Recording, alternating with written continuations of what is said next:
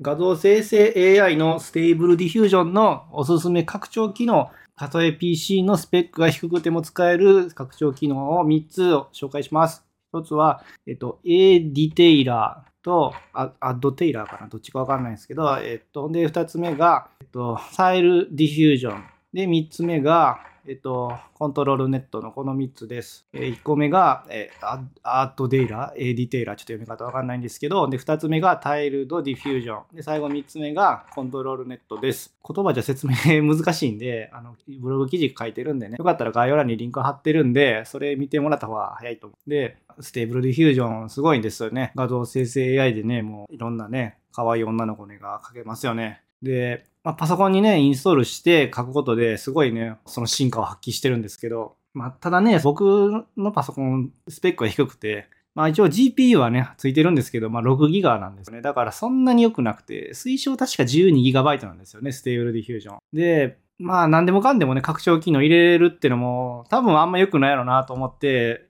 ちょっと慎重に入れてるんですけど、やっぱでも入れてよかったなって思ったこの3つをね、紹介してます。あの、やっぱり画質が良くなるっていう理由でね、画質とか絵のクオリティが上がるっていう理由で入れてる3つなんで、あの、 Stable Diffusion でね、使ってる方で、しかもね、そこまでパソコンね、スペック高くないなって人は参考にしてもらえたら嬉しい。で、1個目がですね、えー、これ読み方が合ってるんかわかんないんですけど、A Detailer。ディテディティールってね、言葉あるじゃないですか。詳細っていうディティールね。それに頭に A つけてる。で、ディティールに ER つけてる A ディテイラーっていう。ちょっと読み方合ってるかわかんないんですけど、これ何かって言ったら、とね、顔とか手とかの、えっ、ー、と、破綻をね、ちょっと防ぐというか抑えてくれるようなね、機能です。これをつけることでもう一回ね、AI の中でそこの顔とか手のところを、まあ、認識して、顔とか手ここか認識して、ね、調整してくれるみたいなイメージです。これも、あの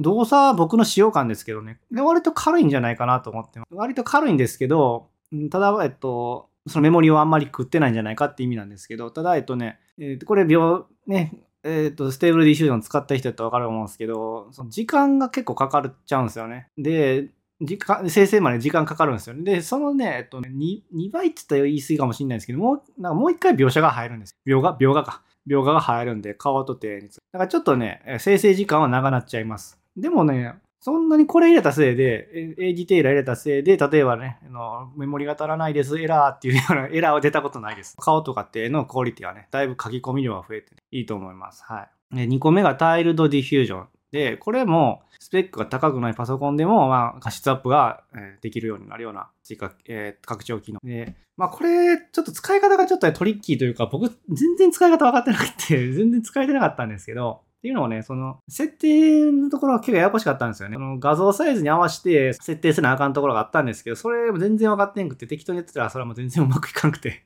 記事貼ってるんでそっちを見てもらってね、数字合わせてもらったらいいなと。簡単に言うと、その、ね、タイルの幅と高さっていうのを設定するとこあるんですけど、そこを、えっと、画像サイズのちょうど8分の1になりませなあかんですよね。512×512 の画像サイズやったら、タイル幅とタイル高さは 64×64 にせなあかんですよ。言ってる意味絶対わかんないですよね。ちょっとすいません。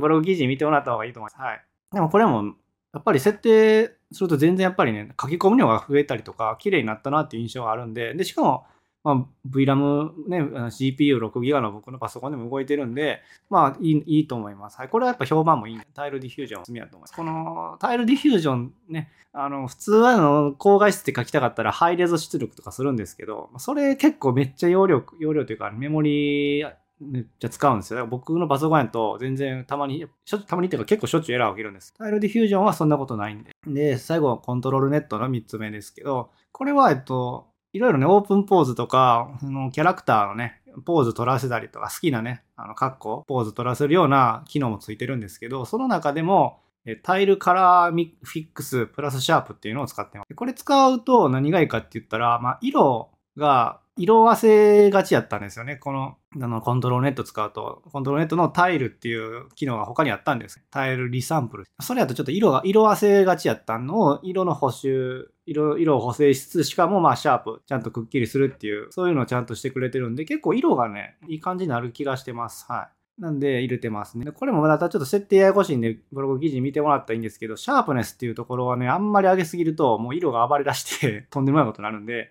まあ、標準デフォルト1なんですけど、1も、1もいらない感じです。0.4より下にしたした方がいいかなっていう使用感です。この3つですね、拡張機能を今日は紹介しました。えー、1つが、えー、読み方あったのかな？ ADetailer か、アデ ADetailer かちょっとわからないんですけど、顔と手の破綻を抑える、えー、型を抑えますよ。AI で書いた色ね。次2個目が Tiled Diffusion で、これは画質アップしてきますよ。で、普通やったら、あの、ハイレゾ出力をして画質アップするんですけど、まあ、それ使わなくても、えー画質アップできますよ。軽く、動作が軽いんですよ。パソコン低スペックでも画質よくできますよっていう機能です。で、3つ目が ControlNet の Tile Color Fix plus sharp です。まあ、書き込み量も増やせるし、色、ちゃんと色も色忘れることなくちゃんと色を補正してくれるし、まあ、ある程度色をくっきりとしてくれますよ。で、くっきりはちょっとね、ちゃんと数値を設定せんと色が暴れ出すんで気をつけてくださいっていう感じですね。はい、ということでね、3つ紹介しましたんで、僕もね、あの、5月の頭かな。だから1ヶ月半ぐらい Stable Diffusion ずっと触ってきたんですけど、まあ、この3つが一番、うん、拡張機能として使い勝手いいかなって、いろいろないろんな人情報を見て取り入れてやってるんです。まあ、今のところ使いこなせてるのこの3つなんですけど、やっぱ評判いいだけあっていいなという使用感なんで今日ね、紹介させてもらいました。でね、 Stable Diffusion ね、稼働して楽しいんで、よかったらね、あの、一緒にね、楽しみましょう。